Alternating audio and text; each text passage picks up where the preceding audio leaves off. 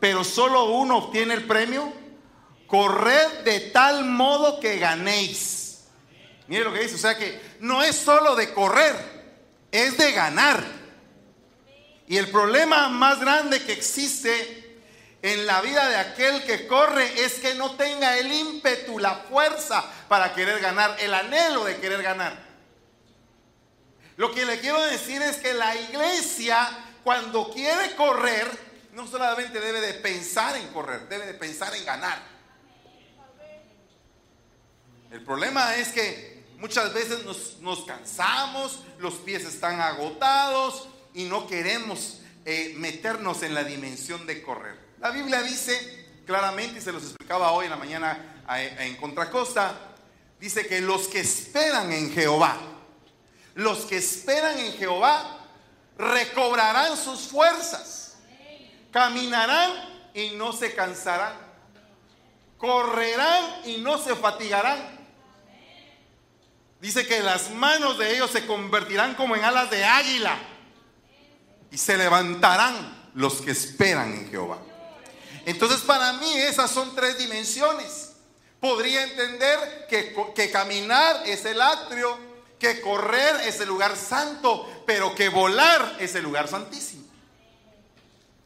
Y entonces fíjese que me parece bien tremendo lo que dice el libro de Hebreos, porque dice, por tanto, puesto que tenemos en derredor nuestro tan grande nube de testigos, tan grande cantidad de gente que ha terminado su carrera y la he terminado con gozo, como dijo Pablo, he terminado mi carrera he peleado la buena batalla, he guardado la fe, ya solo está reservada para mí la corona.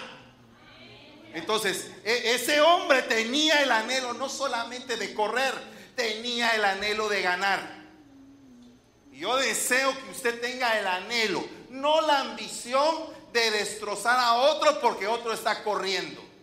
No la envidia de que otro corre más que uno sino que el carácter para entrenarse uno y hacer la carrera con limpieza, con dignidad y trabajar en pos de correr delante de aquel que nos está viendo y delante de todos los testigos que, están observando nuestra carrera. Usted está corriendo. Usted está corriendo. Usted no tiene por qué estar caminando. Esta es una iglesia que tiene que correr. Amén. Verdaderamente no es solamente de cantar, no es solamente de dar vueltas, es de correr. Amén. El correr trae grandes bendiciones. Despojémonos de todo peso y del pecado que tan fácilmente nos envuelve. Y corramos con paciencia la carrera que tenemos por delante, puestos, puestos, puestos los ojos en Jesús, el autor y consumador de la fe entonces fíjese que hay cuatro cosas esenciales que deben de ir de la mano de todo buen corredor.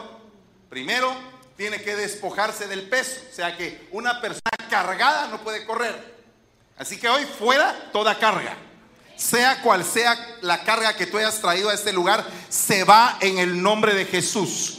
Tú no tienes por qué estar cargado ni cansado. Tú, si estás cerca del Señor, no tienes por qué estar ni cargado ni cansado. Porque dice el Señor, vengan a mí los cargados y cansados que yo los haré descansar. Vaya, entonces fuera toda carga. Pero después dice, fuera todo pecado. Porque el pecado te envuelve, te hace lento, te tropieza, te hace caer. No puedes correr caído. Tienes que levantarte, pedirle perdón al Señor, sacudirte y seguir adelante. Amén. Después dice que tienes que tener paciencia. O sea que no es una carrera de 100 metros la que Dios nos está invitando a realizar, sino que es una carrera de 42 kilómetros. Es un maratón, es una larga distancia. Pueden pasar muchas cosas en esa larga distancia, pero tienes que dosificar tu energía, tienes que tener paciencia, ir corriendo firmemente, firmemente hasta llegar a la meta. Amén. Y después, por último, esta es la clave del mensaje. Puestos los ojos en Jesús. Puestos los ojos en Jesús. ¿por qué tiene que tener usted puestos los ojos en Jesús? Porque si usted está empezando a ver todos los que están compitiendo con usted, si hay alguien que corre más que usted, usted se decepciona. Si alguien corre más lento que usted, usted se confía. Entonces no esté ni viendo ni a uno ni a otro, usted vea al Señor. Usted corra con lo que Dios le ha dado. Si Dios le dio un talento, corra con ese talento. Si Dios le dio dos, con los dos. Si Dios le dio cinco, con los cinco. Si le dio diez, con diez. Con lo que Dios le haya entregado. Yo soy del criterio que si Dios me entrega una navajita, pues con la navajita, aunque sea pelo naranja, si las vendo.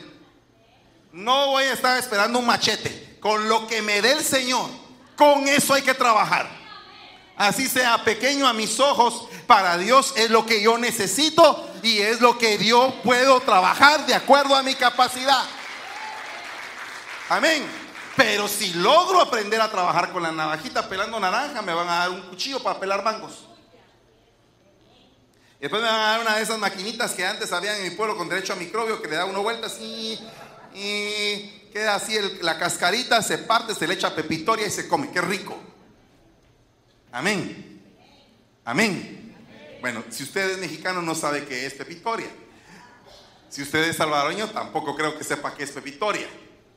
Pero le voy a explicar poco más o menos. Hay una semilla de la calabaza que se tuesta y se muele y se muele y se muele y sale un polvito cafecito. A ese polvito se le echa salita, se le pone la naranja partida en dos y se come. Y si usted lo hace enfrente de un trompetista, el trompetista no va a poder tocar. Principalmente si eso es un mango verde. Entonces, fíjese que eso es algo bien interesante. Bien interesante. ¿Cuántos dicen amén? ¿Por qué es interesante esto? Porque Dios te va a dar armas que para tus ojos son pequeñas. Pero nunca consideres un arma de Dios pequeña. Dios sabe por qué te la está dando. Y Dios sabe que tú eres diestro en esa arma. Pero el problema es que muchas veces por estar pensando en lo pequeño que Dios te ha dado, no puedes recibir algo más. Oh, ¿qué fue lo que pasó con aquel negligente? Dijo, tú solo me dices un talento, tuve miedo de invertirlo, mejor lo escondí en la tierra. Y entonces ahí que esté enterradito. Pero para tener un talento, para poder administrar algo de Dios, necesitas disciplina, necesitas orden, organización fuerza, entrega, pasión, anhelo, amor. Necesitas realmente que haya algo que te motive a querer alcanzar y querer correr. Yo no sé si tú, eh, Evangelito hizo algo bien interesante hoy. Todos querían la maquinita de Evangelito. Se mete un dólar y saca 100. A la que alegre. Yo por poco le digo, anda con Raquelita y que cuando cuente la ofrenda hagas eso. Pero eh, interesante el método, o sea, metes un dólar, salen 100. Ah, qué alegre que así fuera la vida. Todo así, fácil. Porque la gente busca lo fácil. La gente busca lo fácil. Pero la gente de éxito, la gente que triunfa, la gente que se desarrolla, es aquella que ha agarrado el camino difícil. El camino del entrenamiento, el camino del dolor ¿Por qué? Porque es una regla, es un principio. El rey de reyes y señor de señores se despojó a sí mismo tomando forma de siervo, luego tomando forma de hombre, luego se humilló a sí mismo, después tomó la cruz, después fue muerto y por ese proceso de humillación, de disciplina, de obediencia a su padre, de entrega, por eso es que su padre le va a dar un nombre que es sobre todo nombre. Amén. O sea que el proceso, si Dios se lo, se lo dosificó a sí mismo, ¿por qué no nos lo vamos a dosificar nosotros? ¿Por qué no vamos a agarrar el camino fuerte, el que nos cuesta? Amén. Es difícil. Mire, hay, hay, gente que cuando fue el movimiento para acá, dijo, ay, hoy ahí ya muy lejos usted. Entonces mejor ya no. Bueno, entonces usted estaba en la iglesia por distancia. Pero hasta donde yo me recuerdo, todavía el correo de los Estados Unidos tenía un lema. Aunque esté lloviendo, aunque esté pasando cualquier cosa, tormentas, eh, eh, tormentas de arena, desiertos y lo que sea, el correo va a llegar. Había una disciplina, había un orden, había una pasión por alcanzar algo. por prestar un servicio, por entregarse. Esa es la gente que triunfa. La gente que tiene ese, ese nivel de entrega y ese nivel de amor, solamente una cosa le puede estar pasando cuando se trata de las cosas de Dios. Como dijo Rafael, está enamorado. ¿Verdad? Estar enamorado es, dijo, dijo Rafael hace muchos años, ¿va? Confundir la noche con los días. Disfrutar lo bello que es la vida. Ah, ya le estoy contaminando. Reprendemos en el nombre de Jesús. Pero el punto es, el punto es que solo una persona que está enamorada, locamente enamorada, puede correr en esta, valga la redundancia, carrera que tenemos por delante. Una persona que no está enamorada de Dios no puede hacer eso. Se desinfla a mitad del camino. Porque viene esta mujer y empieza a decir, oh, si él me besara con los besos de su boca. Eh, tiene un anhelo, tiene un anhelo de encontrárselo, tiene un anhelo de ver en dónde está. Y tiene un anhelo de búsqueda. Está diciendo, ¿en dónde está mi amado? En el momento en que mire a mi amado voy a correr, lo voy a agarrar. Y va a ser mío y yo voy a ser suya, dice esta mujer. Enamorada. Enamorada. Y esa mujer que está enamorada en una versión de Cantar de los Cantares, en el capítulo 1, versículo 4, más abajito de donde le estoy leyendo, dice, hazme tuya, hazme del todo tuya y date prisa. Mira un enamoramiento más tremendo. Yo eso ya se lo expliqué a San Pablo en la mañana, así que usted vaya al Facebook y ahí lo va a encontrar.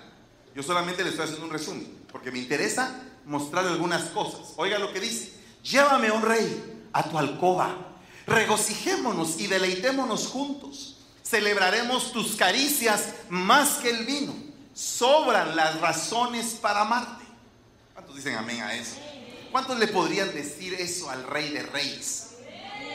Y entonces fíjese que lo que dice cantar es 1.4 en otra versión. Llévame en pos de ti y corramos juntos. El rey me ha conducido a sus cámaras Llévame contigo corriendo, dice otra versión. Llévame pronto contigo. Con razón te aman las mujeres. Llévame contigo, huyamos juntos. Que el rey me lleve a su habitación. Y mire lo que dice la Martín Nieto. Dice, arrástrame. Arrástrame tras de ti y corramos. Mire todo lo que está diciendo. Tírame en pos de ti Atráeme tú mismo en pos de ti, correremos todas al olor de tus aromas. Llévame contigo, corramos detrás de ti. Mire, todo eso se los expliqué en la mañana ya. Pero me interesa ese enamoramiento, esa atracción, esa necesidad de tener que hacer el amor con ese personaje. Y me refiero no me refiero al mismo acto sexual, aunque también cuando en la pareja existe un enamoramiento, cuando el, ah, matrimonio está en su exuberante verdor, es porque la alcoba está fructífera. Entonces definitivamente no va a quedar estéril ese matrimonio, se van a potencializar porque se aman, porque se necesitan, porque se anhelan. Y en cuanto a, lo que se refiere de Jesucristo con su iglesia, Él está buscando no una iglesia frívola, no una iglesia que perdió el primer amor, el amor primigenio, el deseo de estar con Él, sino que está buscando una iglesia que está loca, loca por estar con Él. Que se deleita, que no quiere salir, que cuando se terminan los cultos todavía se queda sentada la gente y dice, y no hay algo más. No habrá otro culto más. Como pasa ya en Ebenezer que termina un culto y algunos se van y otros todavía se quedan sentados. Ahí viene el segundo. Ya viene el segundo ahorita, ya empieza el segundo. Y cuando termina el segundo se van otros más y hay otros que se quedan sentados ahí. Ahí ya viene el tercero. Ya viene el tercero. Y, y ya llega la hora de almorzar, van a almorzar y están almorzando. Ya va a empezar el cuarto. Ya va a empezar. Amén. Y cuando uno va a los retiros y está uno culto tras culto, tras culto, tras culto, y termina, y ah, ya, ya terminó, va. Eh, pero ¿qué sigue? ¿Qué más hay? yo quiero comer más. Eh, no es solamente del canto, yo quiero más, y todo el mundo está cantando, yo quiero más, y cuando ya terminó, el, ya va, el predicador va a la mitad, ay, yo quiero que termine el predicador ya, pero quería más, y quería más, y quería más, entonces el que quiere más, que continúe, que siga, que le dé, que no pare, que siga hablando. ¿Por qué? Porque está enamorada, enamorado están enamorados del Señor.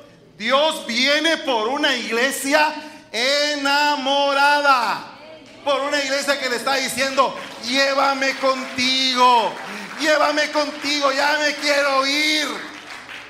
Pero no porque se lo está llevando el río. Porque hay algunos que quieren irse, pero porque, ay, ¿por qué no viene Señor? Ya deberías de venir, ya. ¿Está cansado de la vida? No.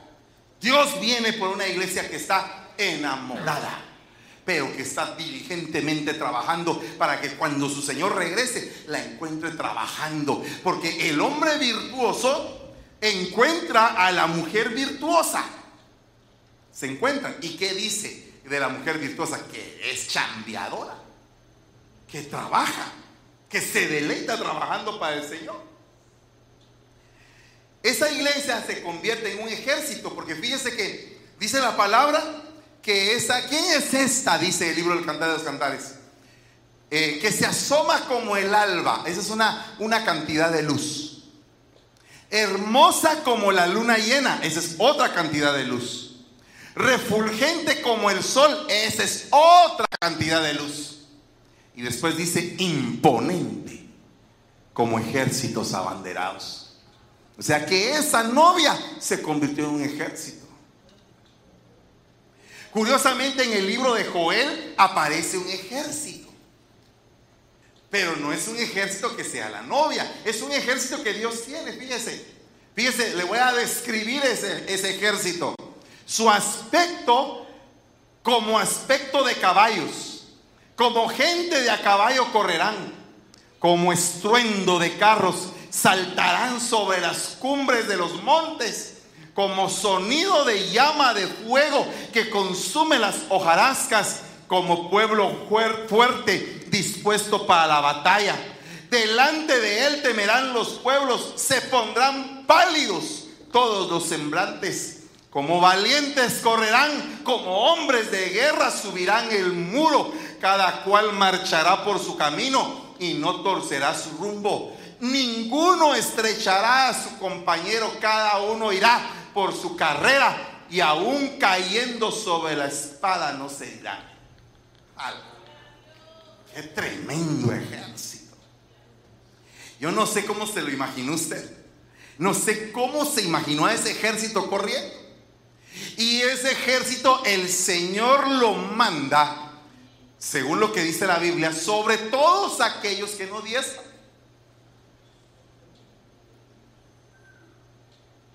Aunque usted no lo crea.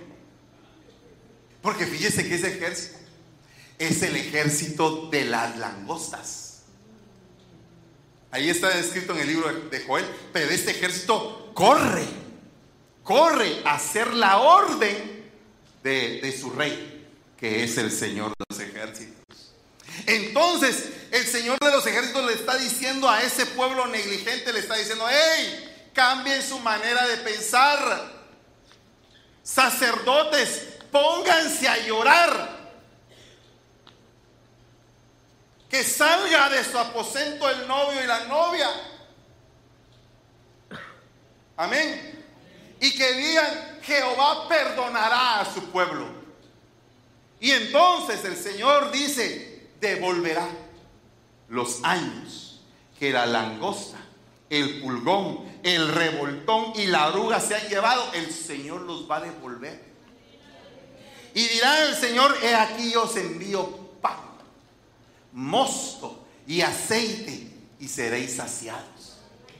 Amén. Entonces, lo que yo estoy diciendo, hermanos, es que cuando aparecen las flores, cuando aparece la cosecha, si no te has vacunado contra el devorador, aparece el ejército de Jehová. Pero si tú te has vacunado contra el devorador, entonces ese ejército está a tu favor. Fíjese que para el peregrino, el que cayó en el desierto, el que está casi muriendo en el desierto, ¿sabe qué pide? El peregrino lo que pide es un enjambre de langostas muertas. Que cuando pasan por el desierto, se mueren y quedan asaditas por el calor del desierto. Entonces están tiradas en la arena. Y entonces lo que era el devorador se convirtió en tu alimento, en tu bendición. ¿Por qué cree usted que Juan el Bautista salía con una piel de camello y se alimentaba de langostas? Porque Juan el Bautista, el profeta, su alimento es la langosta. ¿Y por qué es la langosta el alimento del profeta? Porque con la profecía, el profeta va a arrancar esos años que fueron un desperdicio para ti. Y el profeta te va a meter en un ambiente de habilitación espiritual. Y te va a decir desde ahora todo lo que has hecho antes queda borrado.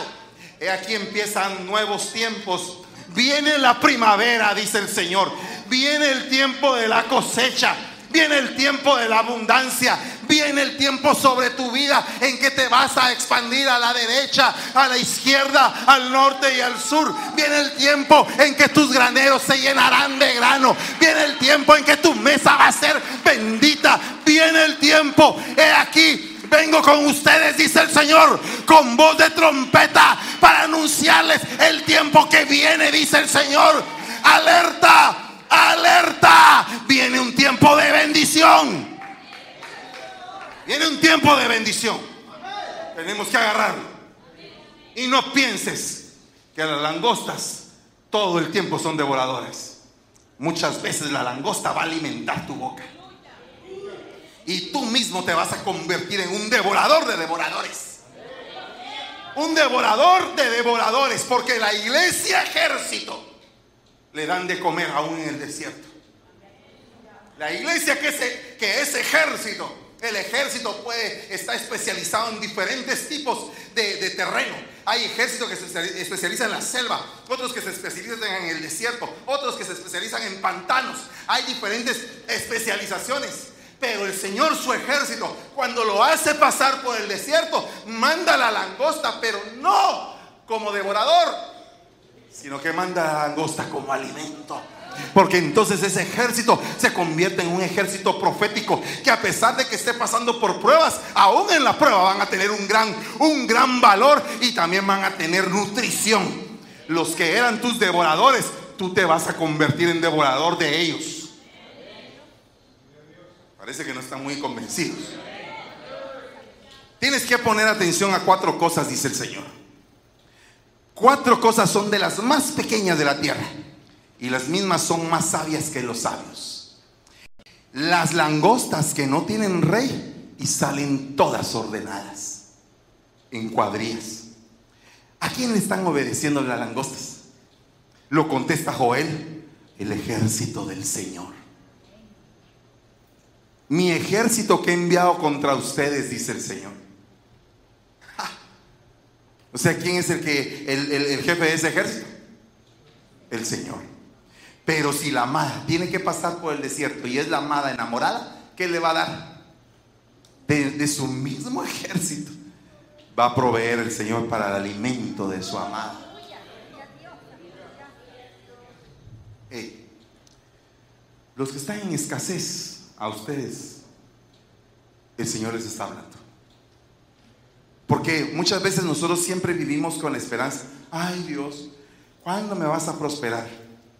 ¿Será que tú estás haciendo algo para prosperar? ¿Será que tú estás realmente eh, trabajando con los principios que te van a hacer prosperar? ¿O leíste la Biblia solamente por gusto? San Francisco, te estoy hablando. ¿Mm? ¿Estás enamorado del Señor San Francisco? ¿Estás enamorado? ¿Estás detrás de Él corriendo como una mujer loca, esperando que Él te vea? Que Él te encuentre. Entonces, cuando tú estás ahí, entonces se tiene que ir. Se tienen que ir los enemigos de correr, ¿no? Se tienen que ir porque tú tienes que correr. O si me besara con los besos de su boca, voy a correr tras de ti. ¿Y si tienes enemigos? ¿Cuál cree usted que es el peor enemigo del correr? Pues no tener ganas de correr. ¿Verdad? Ese es el peor enemigo. Tiene, eh, ay, tengo que correr. Ay, no tengo ganas de correr. El pastor está diciendo, corran, corran, corran. Ay, no tengo ganas de correr. No quiero correr. Pues el peor enemigo del correr es la pereza. ¿Cuántos dicen amén a eso? Dice aquí, el perezoso no puede agarrar su presa, no puede asar su casa. Perezoso. O sea, no puede haber una enamorada perezosa. No, no de apellido Pérez Sosa, sino que perezosa. Hay gente que es de apellido Pérez y segundo apellido Sosa. Pero no, no, no, no estoy hablando de la hermanita Pérez Sosa, sino que estoy hablando de la perezosa. La iglesia perezosa. Amén. ¿Usted ha tenido pereza de algo? Mire, el resultado de la pereza, un cuarto desordenado. El resultado de la pereza, una casa de cabeza. El resultado de la pereza, no conseguir trabajo. El resultado de la pereza, eh, eh, querer ir a conseguir trabajo y pedirle a Dios no encontrarlo. Resultado de la pereza, no progresar en nada. Si usted no progresa en nada, no le está echando la culpa a Dios, vea si no es perezoso. Amén. Ay, hermano, mejor no hubiera predicado. Pero es la puritita verdad. ¿Sabe por qué es la puritita verdad? No porque lo diga, sino que porque está escrito en la Biblia. Entonces lo está diciendo Dios. Entonces todos, de alguna manera, como se recuerda que dice, desechad el resto de malicia para recibir la palabra implantada. O sea que para recibir esta palabra, usted y yo tenemos que sacar el resto de pereza. Amén. Fuera toda pereza en el nombre de Jesús. Fuera toda pereza. Porque la pereza no te va a llevar al novio. La pereza no te va a llevar a encontrarte con tu amado. La pereza es un enemigo de correr. Y dice, atráeme en pos de ti y correremos juntos. No viene por una iglesia perezosa, viene por una iglesia diligente. Amén. ¿Cuántos quieren recibir diligencia hoy? Así que en el nombre de Jesús, levanta bien tus manos y dice, Señor, se va esta pereza en el nombre de Jesús. Y vengo aceptando el reto, papito vengo aceptando eso que me estás diciendo y quiero correr con todo para encontrarme contigo. Ven pronto por mí, amado mío. Amén. Corramos, corramos, corramos.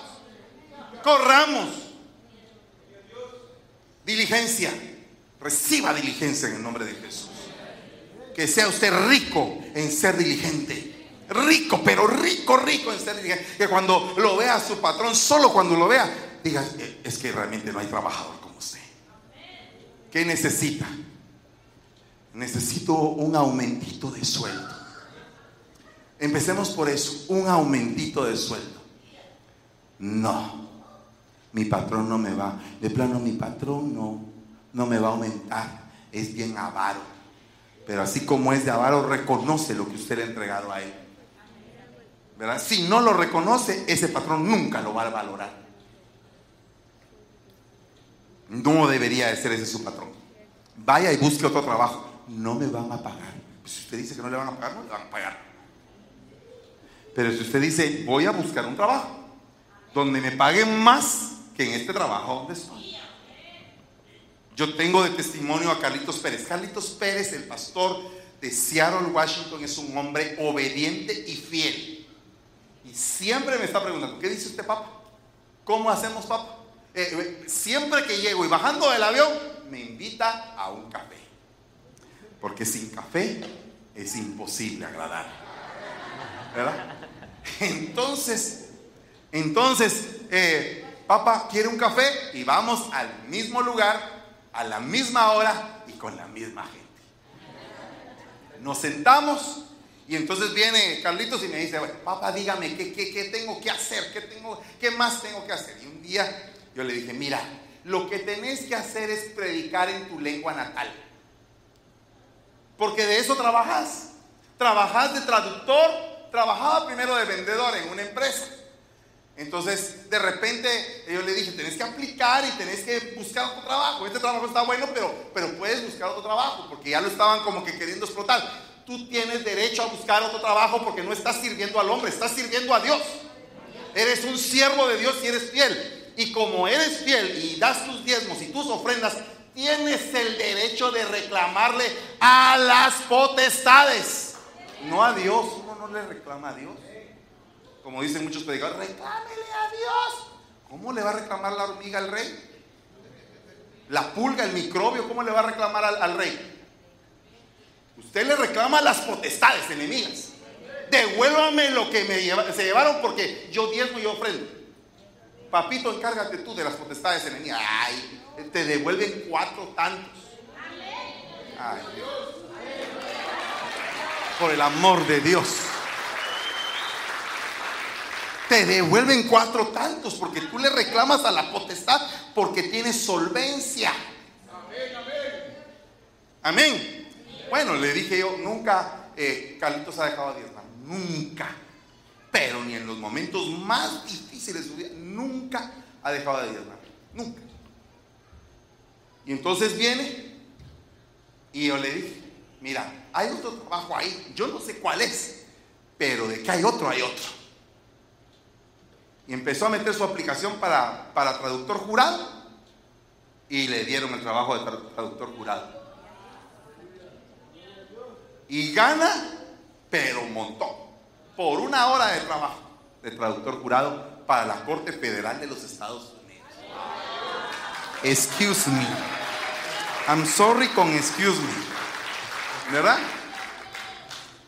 Pero no obstante, yo le dije, bueno, si ya estás trabajando de traductor jurado, ponete a predicar en lengua, en tu lengua nativa.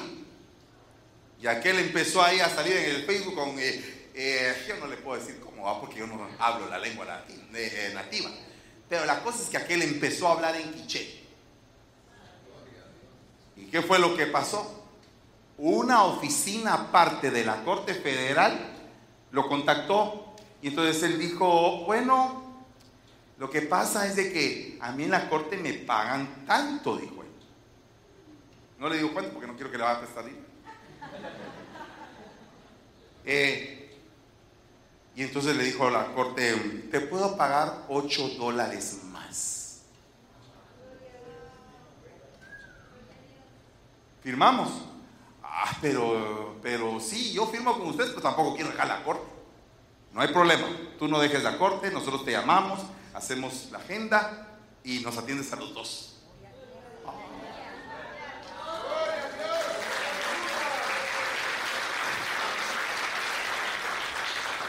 Ay, Dios mío, dirían allá mi pueblo.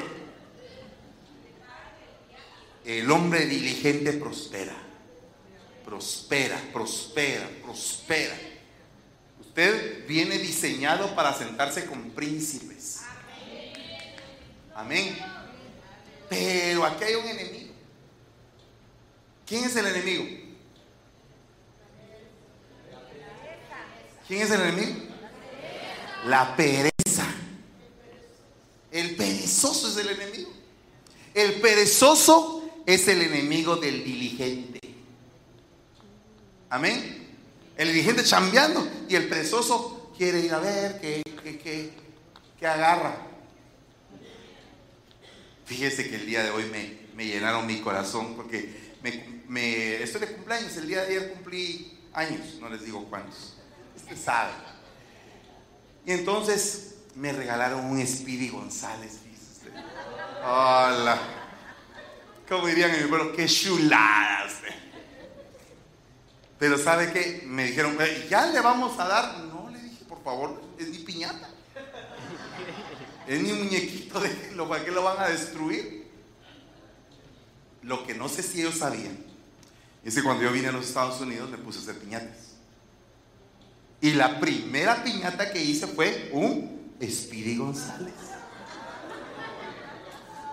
Lo que no sabían ellos que, que yo iba a predicar de correr. Ándale, ándale, ándale.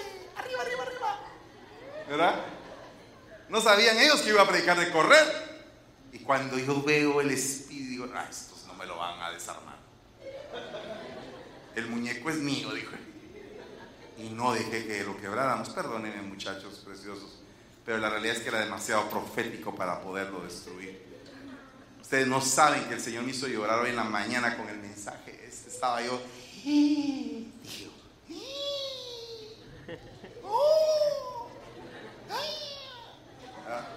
Usted no, no, no, no, el Señor no lo deja a, usted así. Que el Señor, ala, pero es que es bárbaro. No, no, bárbaro no es, pero ala, qué, qué tremendo es el Señor, es magnífico. Cuando usted tiene ojos para ver al Señor, Dios mío, usted lo ve en todos lados. Fíjese que yo tengo, eh, no puedo decir un trato con el Señor, ni siquiera me atrevo a decir eso, pero el Señor, tan lindo que es que nunca me deja sin perfume. Cada vez que ya se va a bajar la el último perfume, aparece otro perfume. Pues fíjese que estaba yo allá en el retiro de pastores en Washington, y ya llevaba el perfume para abajo. Y como a mí, vaya, si no me gusta echarme, no me echo con, gozo. Así casi que me baño, así como francés, pero los franceses se echan porque no se bañan. Pero yo me baño y me echo. Entonces, estaba yo así echándome así mi baño de perfume. Cuando digo yo, ay, ya se me va a acabar. Saber si ahora va a llegar alguien que me dé un perfume ahí mismo en el retiro. Unos pastores que curo, llegó la hermana y me dice, hermana, eh, papá, aquí está su perfume. Uy. Uy. Llegó un paquete a la casa de alguien que me hizo un regalo. ¡Pum! Otro perfume. Y ese llegó de otro lugar lejos. Otro perfume. Pues entonces dije, wow, dije, qué bonito funciona Pero fíjese que últimamente he estado tomando mi cafecito así rico, porque como le repito, alguien me envició, no le voy a decir quién, pero es un apóstol. Que dice, cosa más grande la vida, chico, dice. Entonces, ese apóstol amigo mío que amo y que respeto y admiro, me, invitó un día a su casa y me dio un café. Cosa más grande la vida, chico. Y entonces desde esa vez he estado como que educándome en tomar mi cafecito y todo eso. Mira cómo se siente de rico. Lo invito a que un día se tome una taza de café conmigo. Yo invito y usted paga. No, no, no, no, no. Yo, lo, yo le pago, yo le pago. Pero entonces eh, resulta que ahora me ha estado pasando con el café. Cada vez que se va a bajar mi bolsita de café, aparece alguien y me regala una bolsa de café. Allah, digo yo. O sea que ahora ya no es perfume, sino que también perfume y café. Yo declaro sobre usted esta bendición. Que de diferentes lugares a usted le lleven lo que usted necesita. En el nombre de Jesús. Y que usted se enamore de tal forma del Señor. De tal forma que usted diga, Señor, definitivamente tú estás aquí. Esto es casa de Dios y puerta del cielo. Ángeles bajan, ángeles suben, ángeles sirven, ángeles bendicen, ángeles pelean, ángeles cambian tu vida en el nombre de Jesús. Yo declaro eso sobre, sobre tu vida y que vengan cosas inesperadas. Pero tienes que tener un requisito, diligencia. Diligencia. El rey quiere tal cosa, vamos corriendo. El rey quiere tal otra, vamos corriendo. Tu servicio dice mucho de quién tú eres. Si tú estás sirviendo todo molesto, que aquí me pusieron a servir, que porque me ponen a servir, que eh, yo quisiera, eh, yo quisiera otras cosas, yo quisiera volar así en las alturas.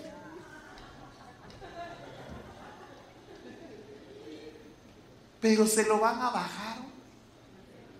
Si vuela así, se lo bajan aún. Mejor que vuele el, águila, así bien alto, donde ya las escopetas, el pobre que está abajo le cuesta ver en dónde está el águila. de lo alto que está volando, pero usted es un sope. Sanate se lo baja. Entonces, nada de sope ni de sanate. Águilas. ¿Cuántos son águilas aquí? Águilas, puras águilas. Puras águilas. Amén. Que haya, que estén todos así. Las Así como Tito se pone como león, como águila. Así como águila, así.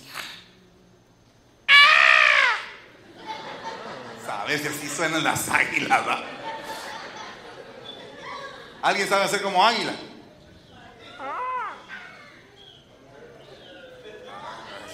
Suenan como cotorros. ¿Cómo? ¿Quién hizo eso? A ver, ¿quién es el que le salió así? Ah, vení para acá. Vení para acá. Va, mire, pues, este niño nos va a dar la lección del día de hoy. Va, mire, pues, ahí está, un aguilucho. Ahí está. A ver, a ver, así como águila. Va, pichón, pero águila, mire. Va, gracias, mi amor, gracias. Va, mire, un águila. Pero el problema de, la, de la diligencia es que tiene un enemigo. Ese enemigo se llama pereza. Y mire lo que dice aquí, remilla, se dice la palabra pereza. Tiene muchas palabras la palabra pereza, pero esta es la que aparece ahí. Remilla, negligencia, traición. O sea que el traidor está tomado como perezoso. Es la misma palabra traidor que perezoso. Porque un traidor no puede amar verdaderamente. Amén. Engañoso, fraude, fraudulento, indolente, negligente. Uy, esta palabra está gruesa. Empero ellos tentaron y provocaron al Dios Altísimo y no guardaron sus testimonios, sino que se volvieron atrás y fueron remillá, fueron perezosos, fueron desleales, fueron fraudulentos, fueron traicioneros, fueron indolentes, fueron negligentes, dice ahí, como sus padres. Se desviaron como un arco engañoso. Entonces fuera toda pereza, ¿no? Dios le dio un privilegio de todo lo que sea para poder poner lindo ese privilegio. Delo con alegría, sin amargura. Usted deleites en lo que haga. Diga, voy a pues, si usted va a poner una mesa, póngala bien, no esté peleando con el otro. Eh, ay, mire que este me está haciendo caras, que porque estoy poniendo una mesa, póngala con alegría. Póngale su mantel, póngale sus copas, póngale el cuadro. Cuando le hagas esto a uno de mis pequeños, dice el Señor, me lo estás haciendo a mí. Cuando tú sirves en la iglesia, estás sirviendo a los pequeños, estás sirviendo a tus hermanos.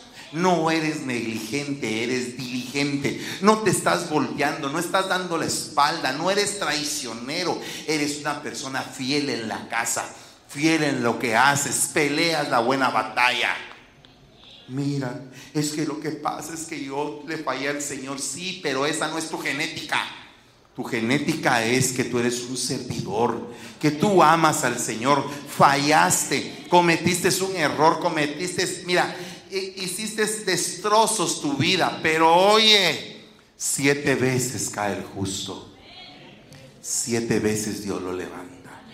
Dios tiene el poder para levantarte y decirte, ven otra vez ven otra vez, vas a servir en mi viña, vas a servir con gozo. Eh, eh, Satanás estaba diciendo, ese Josué tiene las ropas manchadas, ese es así, este es acá. Y Satanás acusando y el Señor desde el cielo, cámbienle las vestiduras, levántenlo, que callen a ese acusador, tápenle la boca.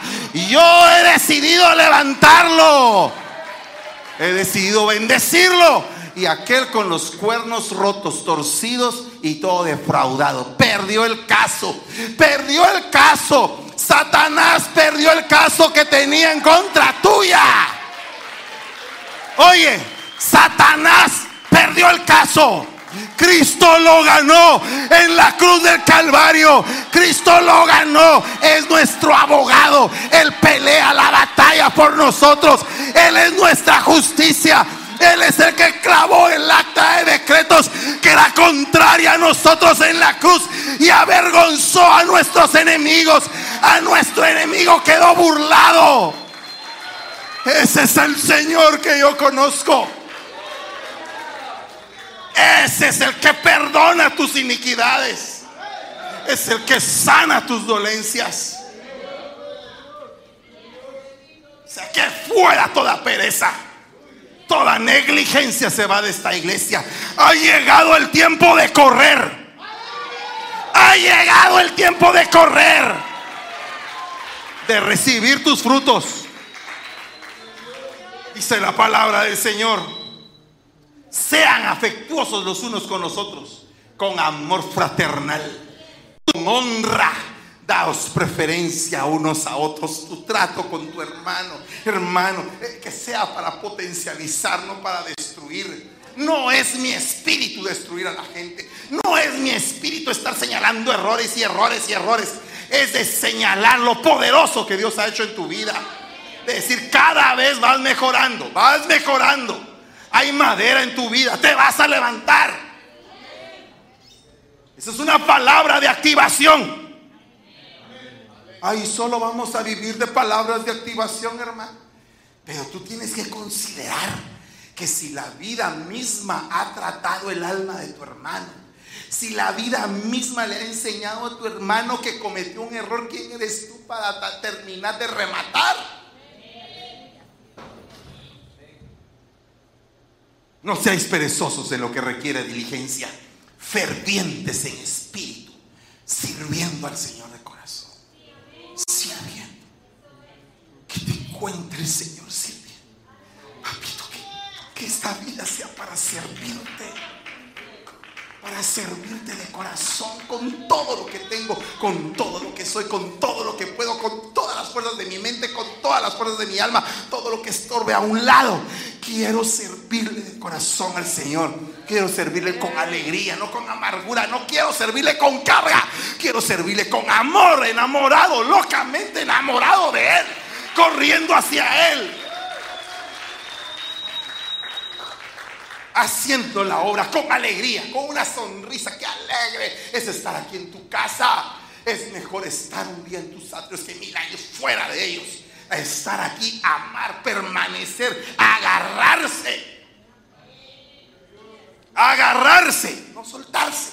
Esto no es algo emotivo, esto es algo espiritual te tienes que agarrar, te tienes que aferrar a tu bendición. No te soltaré si no me bendices, no te soltaré, eh, aunque me descoyuntes, aunque estemos peleando toda la noche, no te soltaré, Señor, no te soltaré, no te soltaré, estoy enamorado. No me importa si me pisotean, no me importa si como polvo, no importa lo que sea voy a llegar a tocar el borde de su manto. Porque si me aferro al borde de su manto, seré sano. En el nombre de Jesús, seré sano. O sea que lo que necesitas es servir al Señor fervientemente. Gozándote en la esperanza, perseverando en el sufrimiento, dedicados a la oración contribuyendo a las necesidades de los santos, practicando la hospitalidad. Miren todo lo que hay que hacer. Bendecid a los, que, a los que os persiguen. Bendecid y no maldigáis. No estés hablando mal de la gente. Dedícate a hablar lo que debes de hablar. Y si no sale una palabra buena para esa persona, no hables. No hables. No te metas en ese relajo. Sirve al Señor de corazón. Sírvelo con alegría. Cuando vengas a la iglesia, si hay algún hermano que viene desmotivado, que mire, que aquí, que allá, hermano, acuérdate de tus bendiciones. Ven para acá, vamos a orar. Estás un poco cargado. Ven para acá, estás atribulado de espíritu. Ven para acá, híncate y deschamucamos al que viene chamucado. Que se levante para servir en el nombre de Jesús. Ven para acá, estás, estás, estás como que hablando algo un poco delicado. Mejor vení para acá, vení. Eh, eh, no te estés hablando eso. mejor dedícate a sufrir por el Señor. Amén. Dice aquí, gozaos con los que se gozan. Mi amor, gozaos con los que se gozan. Yo soy algo expresivo para abrazar a la gente. Si veo a mi hermano, yo lo abrazo y le doy un músculo santo. Y me gusta abrazar, en el buen sentido de la palabra. Por favor, en la integridad del Señor. No abrazar con otras pretensiones. Abrazar, dice la Biblia, Pablo a Timoteo, a las hermanas, a las más grandes míralas como amables. Y a las jóvenes míralas como hermanas o como hijas. Entonces, si tú te acercas a un hermano, Dios te bendiga, qué alegre verte, qué alegre que viniste. Que sea la iglesia, qué alegre que viniste. Que cuando venga alguien diga, ala, qué rico, ya vine a mi casa. Gózate con los que se gozan. Llora con el que llora hijo, si tú te gozas, yo me gozo contigo. Y si tú lloras, yo lloro contigo. En lo bueno y en lo malo, estamos juntos.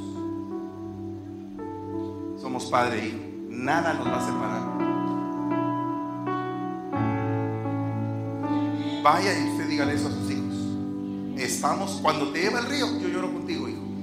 Si te duele algo, lloro contigo. Y si tú estás alegre, yo estoy estamos juntos. No te vas a quedar solo. Génesis, tú no te vas a quedar solo. Tú vas a tener tu esposo y vas a tener tus hijos. Y yo los voy a amar. Y tu esposo va a ser mi hijo. Y, yo voy a estar en sus negocios, ustedes van a estar en mis negocios. Que el negocio principal es servir al Señor. Y, con el respeto que me merecen los hermanos que dicen, el negocio, negocio, ¿Ese es tu negocio? Me refiero en el buen sentido de la palabra.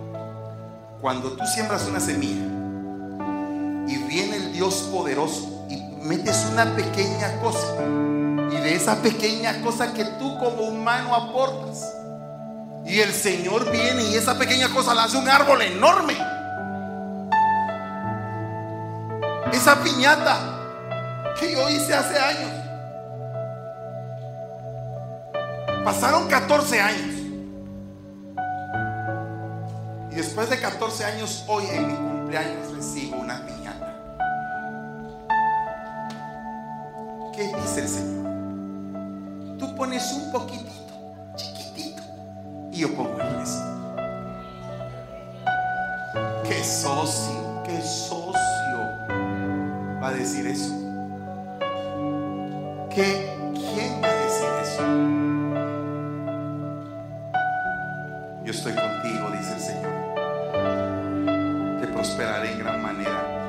dame el 10 y pruébame. Dame el 10 y pruébame. De todo lo que tú ganes, el 10 es mío. Y tu ofrenda es mía, dice el Señor. Lo demás es tuyo. Te da un 90 para ti, un 10 para y lo que tú quieras darle además de los 10. ¿Quién dice eso? ¿Qué socio se atreve a decir eso? Ninguno. E, ella empezó a los 14 años en este ministerio a cantar. Este ministerio creo que para mí, no sé si para ella, pero para mí empezó con un canto que decía, con una palabra, Señor, cambias mi corazón. Y eso precisamente íbamos, íbamos caminando, íbamos llorando los dos de una prueba que estábamos viviendo, de un problema que teníamos. Íbamos llorando los dos. Y empecé a cantar con una palabra, Señor, cambias mi corazón con una palabra, Jesús, me llenas de entonces íbamos en el carro llorando los dos. Nació ese canto. Lo mejor, lo que Dios te quiere entregar va a ser el momento de la prueba. Cuando tú te sientes acorralado. Cuando sientes que no, va, no vas a dar tú. Es que, es que no vas a dar tú. Va a dar Él. Y entonces Él pone el resto. Pero el resto es todo. Es todo. El resto no es, no es el resto, es todo. Él pone todo. Él lo único que quiere es una pequeña semillita de diligencia. Yo les voy a amar hoy primero a los diáconos que sienten que no han hecho bien su trabajo. A los servidores que no han hecho bien su trabajo a los ancianos que no han hecho bien su trabajo, pudieron haber dado más. Porque yo lo que quiero hoy es romper con toda negligencia. Ha llegado el tiempo de correr. Ha llegado el tiempo de dar lo mejor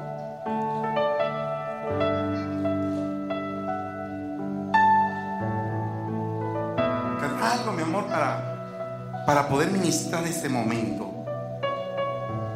Mientras que usted se acerca, si usted ha hecho mal su trabajo, si usted al oír eso sabe que no está en el Espíritu,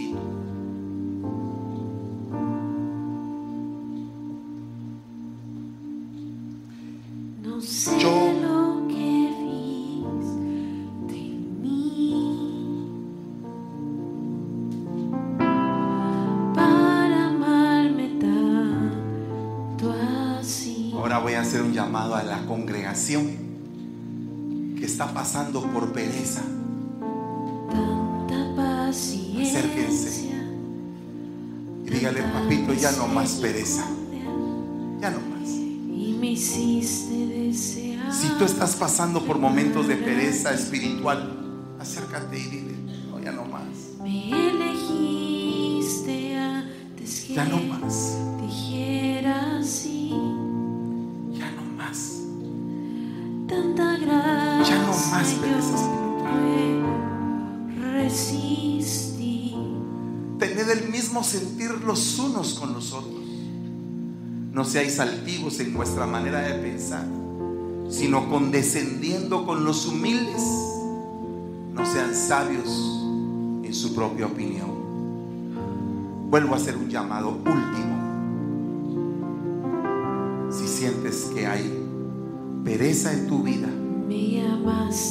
ven corriendo con tu amado y dile aquí estoy. Me compraste con Aquí estoy. perdóname. No quiero ser negligente. No quiero, no quiero dar la espalda.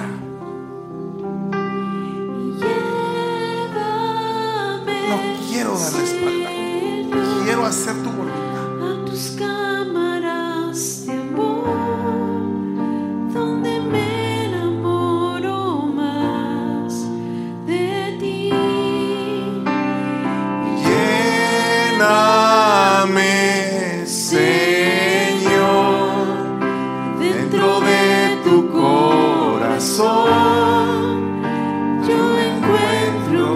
一路。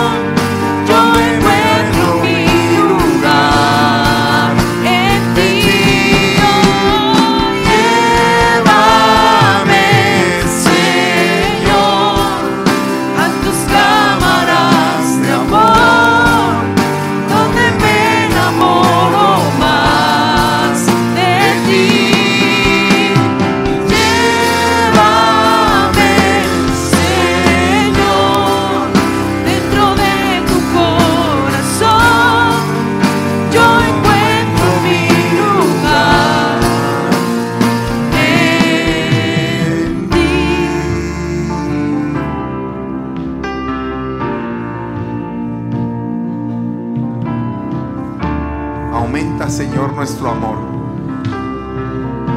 Aumenta nuestro amor, Señor. Aumenta, Señor, nuestro amor. La necesidad, la necesidad de estar contigo. Aumenta, Señor, mi deseo de servir. Señor, en el nombre de Jesús. Esta tarde, está derramando de su amor sobre nosotros.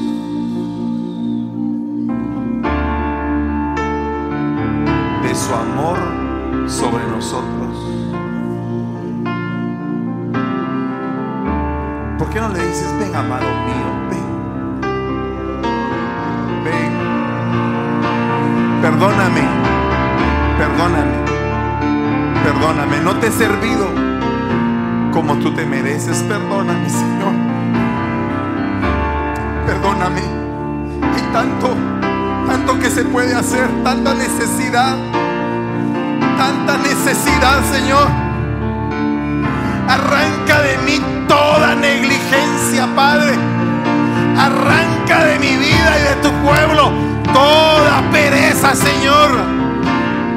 Arranca, Señor, todo deseo infructuoso, Padre. Venimos, Señor, clamando, clamando, Padre, clamando, para que podamos correr, para que podamos correr en pos de ti, para que hagamos la obra con valentía para que nos levantemos. Señor, tu palabra dice que tú renuevas las fuerzas, que tú le das fuerzas al que no tiene ninguna. Padre, en el nombre de Jesús, venimos ministrando fuerza, fuerza de Dios, fuerza, poder de tu Santo Espíritu poder de tu Santo Espíritu sobre nuestras vidas. Oh, Rabajamasaya, Kiralama. Empieza a hablar tus lenguas. Empieza a hablar tus lenguas. Empieza a hablar tus lenguas, pueblo. Oh, Rabai Kalalamashira Kalamasto. Rompemos, rompemos con toda pereza. Rompemos con toda pereza que venga un ferviente espíritu, que venga el primer amor, que venga el primer amor, el amor de primavera, el amor de primavera, el amor de primavera, que venga, que venga sobre nosotros, en el nombre de Jesús, en el nombre de Jesús. Ahora hago una impartición, levanta bien tus manos hago una impartición, impartición de diligencia, una impartición de diligencia. Se rompe todo yugo, se rompe toda cadena, se rompe toda opresión, se arranca toda carga, se libera tu pueblo, fuera toda mente de esclavitud, fuera toda mente del desierto en tu pueblo. La mentalidad de conquista, los tambores del ejército imponente de los escuadrones abanderados, de la novia que se levanta, de la novia que ama, de la novia que anhela, de la novia enamorada, de la novia que desea estar con el amado. Fuera toda pereza Jesús. Fuera, fuera, fuera toda pereza. Fuera toda pereza en el nombre de Jesús. Fuera toda pereza. Fuera toda pereza. En el nombre de Jesús. Tiempo de amor. Tiempo de amor. Tiempo de amor. Tiempo de amor. Tiempo de amor. Tiempo. Tiempo de amor.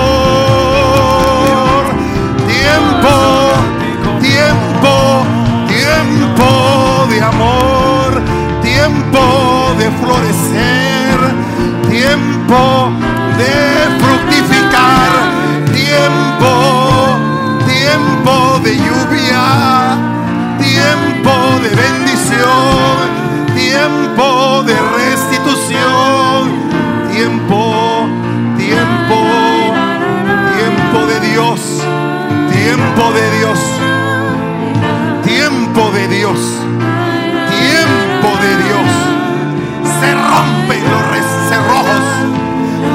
se abren, se rompen cerrojos de bronce, puertas se abren. Es Esther, es la reina Esther, la que está entrando, la que está rompiendo con el protocolo, la que está diciendo, amado de mi alma, extiende tu cetro, extiende tu cetro, extiende tu cetro la que se derrumba delante del rey, la que el amor conquista, la que el amor permite poseer la mitad del reino. a tus cámaras. Es Esther, la mujer que no fue desechada, la mujer que fue aceptada, la mujer que era concubina, que no era nada, pero que el rey la levantó porque se agradó de ella, se agradó de su amor, se agradó de su alcoba.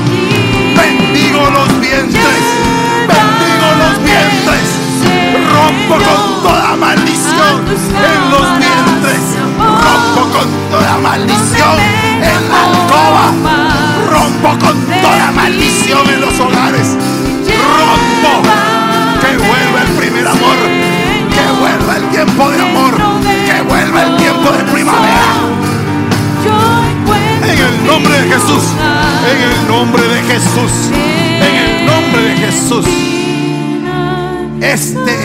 cambio de tiempo. Es un cambio de tiempo para tu vida. Pueblo de Dios, entiéndelo, entiéndelo. Es tiempo de correr en pos del amado. Oh, Rabaya Maso. Fluye, fluye, fluye, fluye. En el nombre de Jesús. Y en los postreros días derramaré de mi espíritu. Espíritu.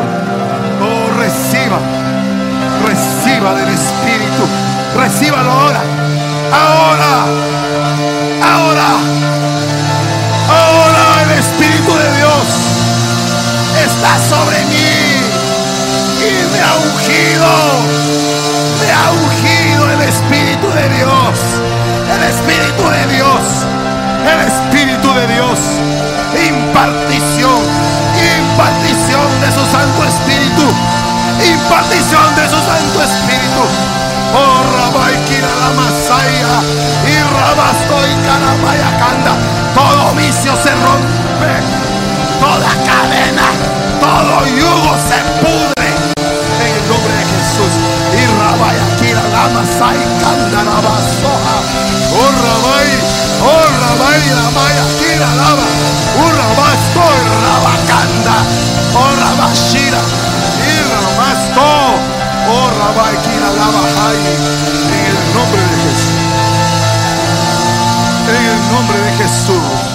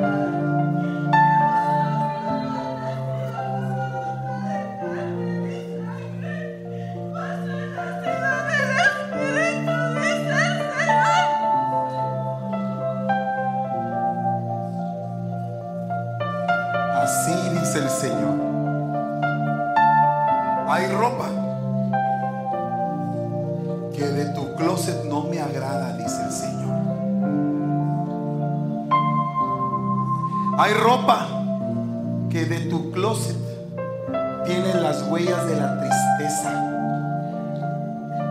tiene las huellas del luto, tiene las huellas del dolor. Tira esa ropa, dice el Señor. Tira esa ropa. No estés guardando esa ropa, dice el Señor. Hay ropa